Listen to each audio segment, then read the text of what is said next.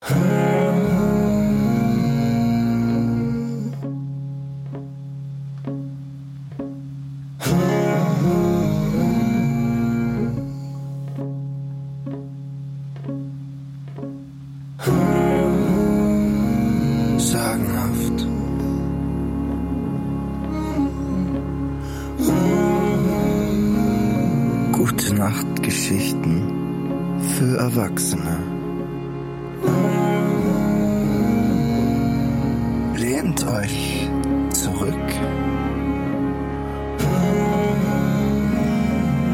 Öffnet den obersten Hosenknopf. Und vergesst nicht auf den Schlummertrunk.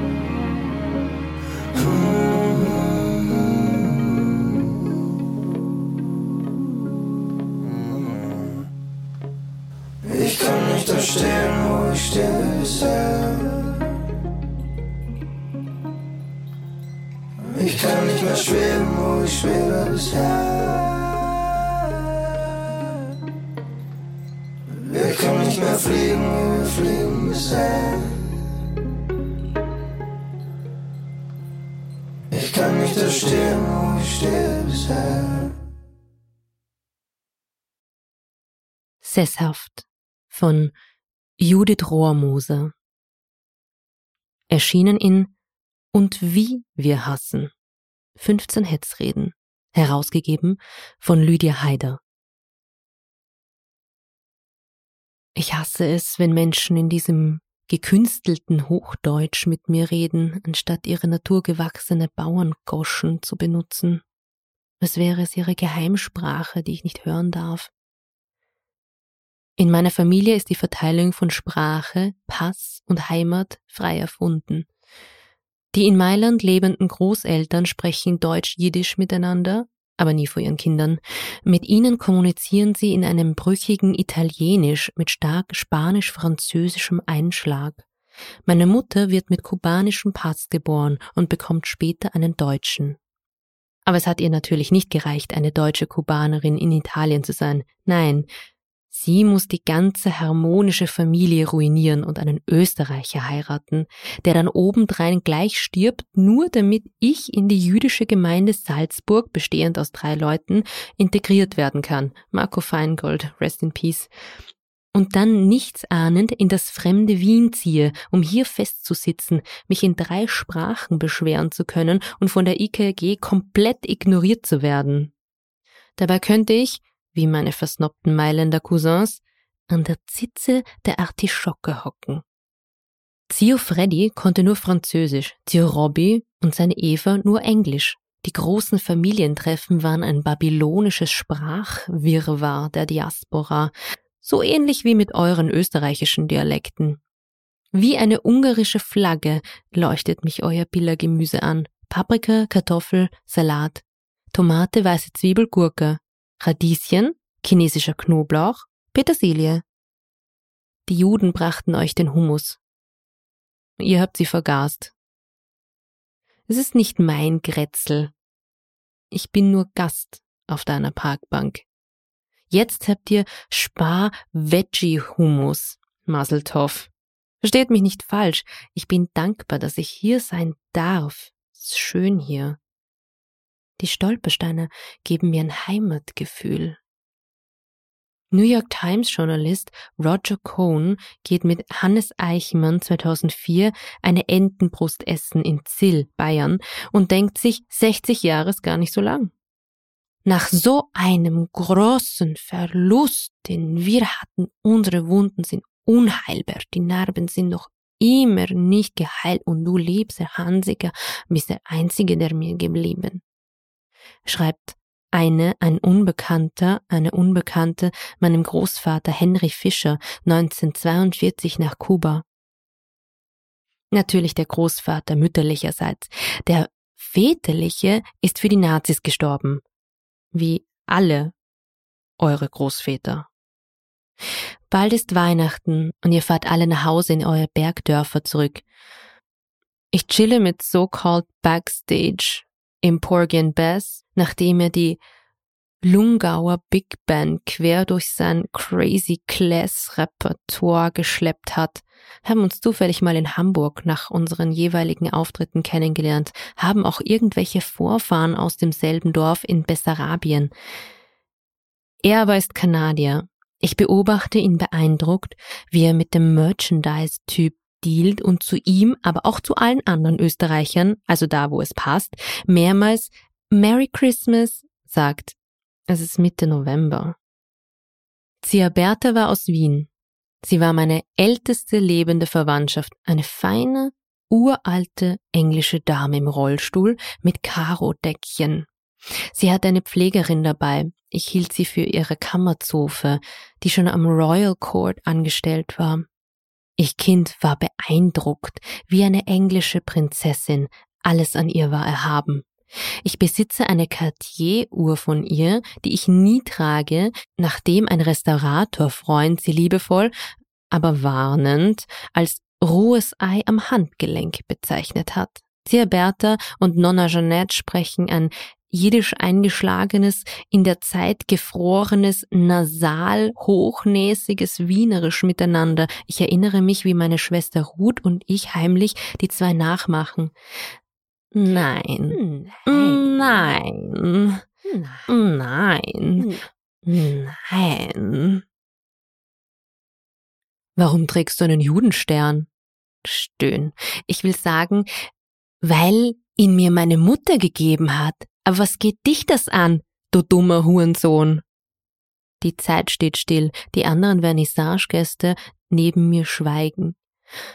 Ich gehe zwei Schritte auf ihn zu und sage sachlich, das ist ein David-Stern. Judenstern ist der gelbe Stern, auf dem Jude draufsteht. Was meine Vorfahren von deinen Vorfahren gezwungen wurden zu tragen, schätze ich. Ich bin euch eh ein scheiß Jude. Ich bin euch nicht jüdisch genug. Feiertagsjude und trotzdem ruiniere ich die Homogenität eures frohen Festes durch meine Anwesenheit. Kann ich nicht einfach still sein und mitbacken? Ich frage meinen Grasdealer, ein Mann des Volkes, ob er weiß, wer Adolf Eichmann ist. Nein, klingt aber wie ein Nazi. Naja gut, woher soll der Hannah Arendt kennen?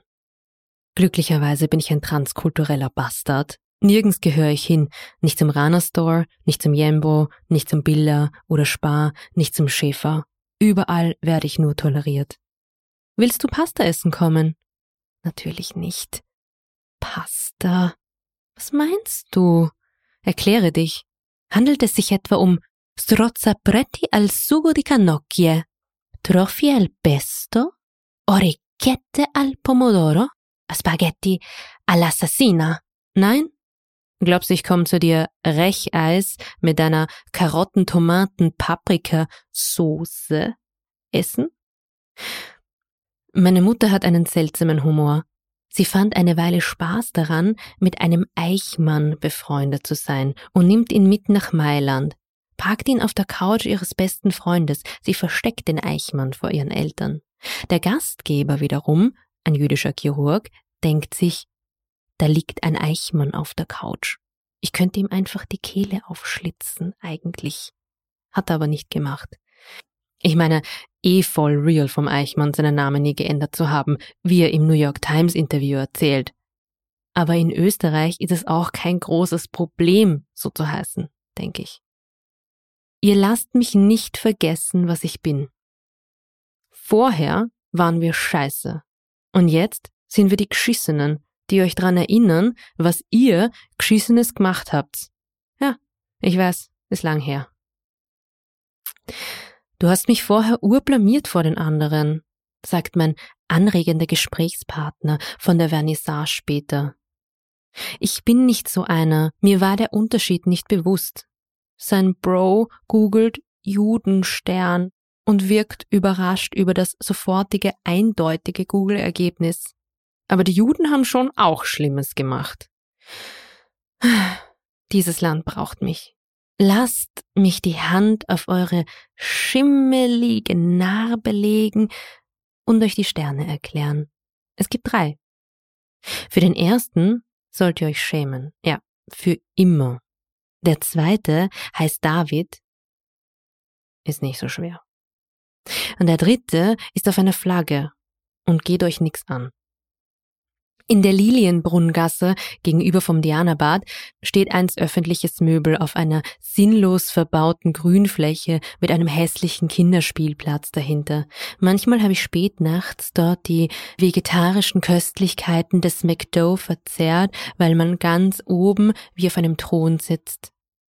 Und man muss nur über die Brücke gehen und sofort ist es ruhig. Kilometer weit weg scheint der eklige Wochenendschwedenplatz und die Pommes sind noch halbwegs warm. Ist doch egal, wo du herkommst. Wichtig ist, wohin du gehst, sagte ein Christian, den ich einmal mochte, einmal zu mir. Klar, wenn alle deine Ahnen aus demselben Alpendorf stammen, ist es egal. Ich finde, das Fremde ist so viel anziehender als das Heimische. Es ist das Heimische, das mir Angst macht. Vielleicht, weil es mir und ich ihm so fremd bleibe. Mein Urgroßvater Oskar Kuppermann wird 1891 in Oswiecim geboren. Meine Mutter hat ein Foto, das ich kenne, Mann mit Bart.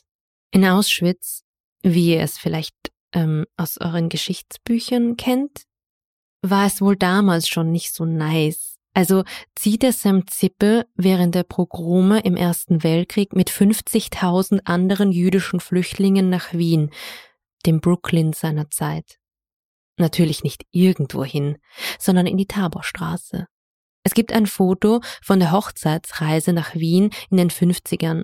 Darauf steht meine wunderschöne Nonna Jeanette von etwa zehn Jahren kubanischer Sonne geküsst, lächelnd wie ein Filmstar vor ihrer alten Eingangstür. Nicht vor der Wohnungstür, da wohnen sicher Nazis. Laut Lehmanns allgemeinem Wohnungsanzeiger von 1920 hat Oscar zwei eingetragene Firmen.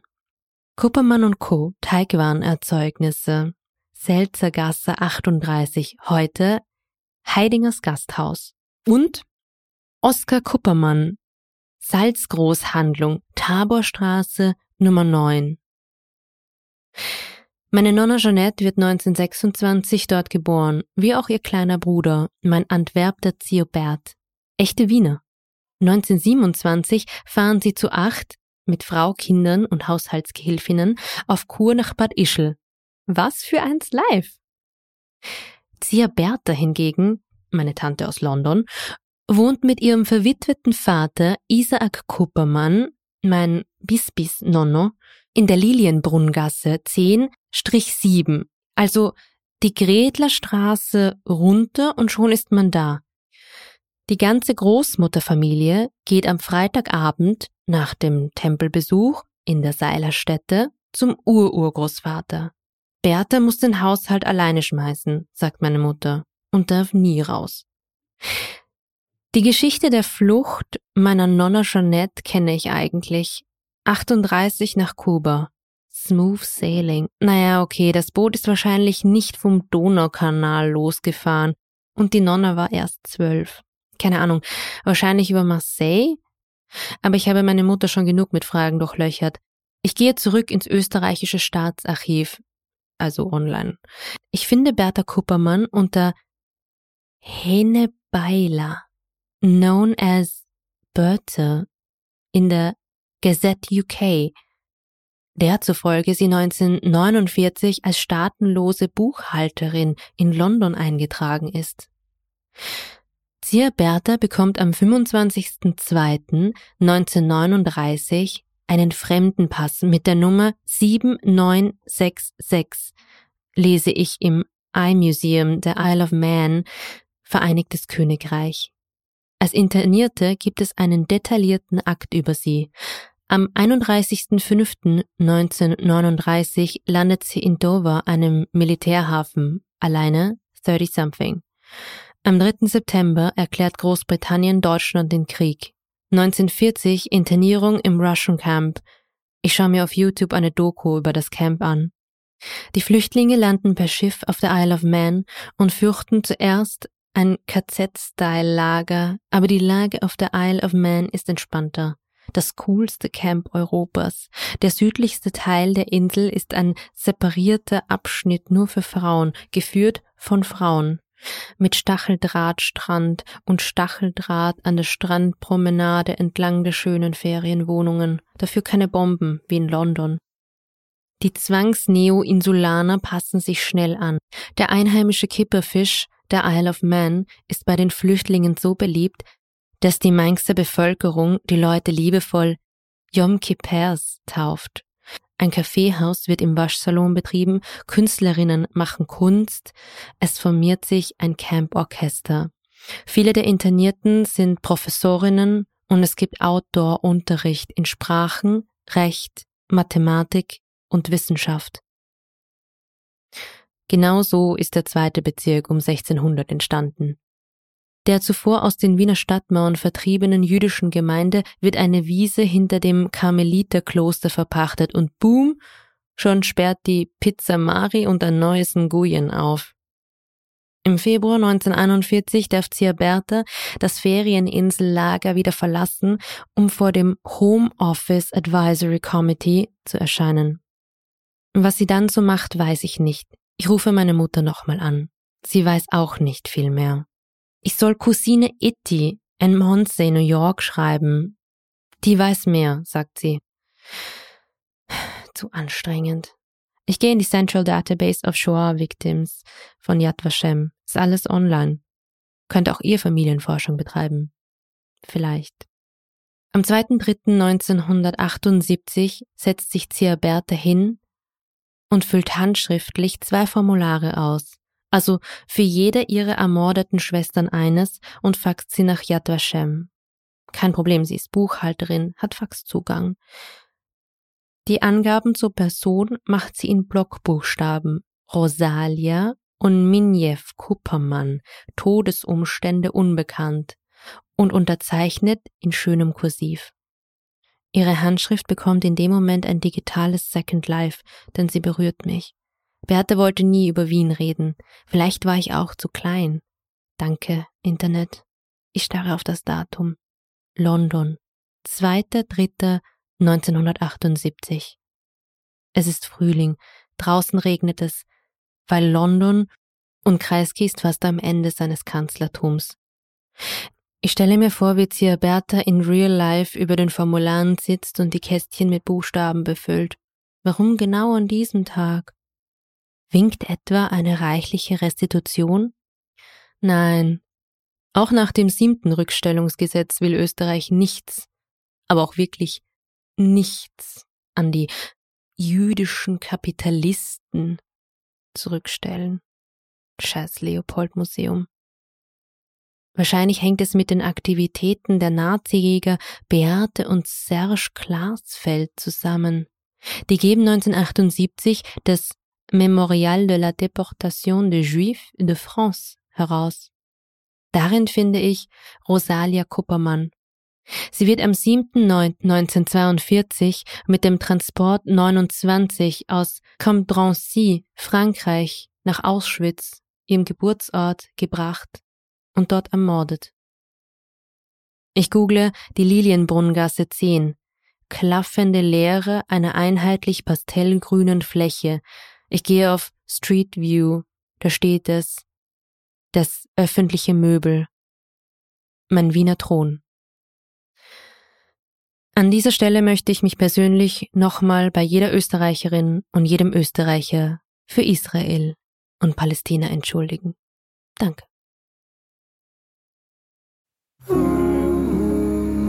Es hat gelesen Stephanie mit dem sagenhaften Intro- und Outro-Künstler Ariel Öl. Schön, dass du heute zugehört hast. Und wenn dir sagenhaft gefällt, dann freue ich mich, wenn du mich freiwillig finanziell unterstützen möchtest. Das kannst du tun auf steadyhq.com slash sagenhaft und dort ein Paket auswählen. Außerdem kannst du mir einen Kommentar und eine Bewertung auf Apple Podcasts dalassen. Ich freue mich aber auch, wenn du mir folgst auf Instagram und Facebook unter Sagenhaft der Podcast. Wenn du mir eine E-Mail schreiben möchtest, worüber ich mich übrigens ganz besonders freue, dann geht das unter sagenhaft der Podcast at gmail.com.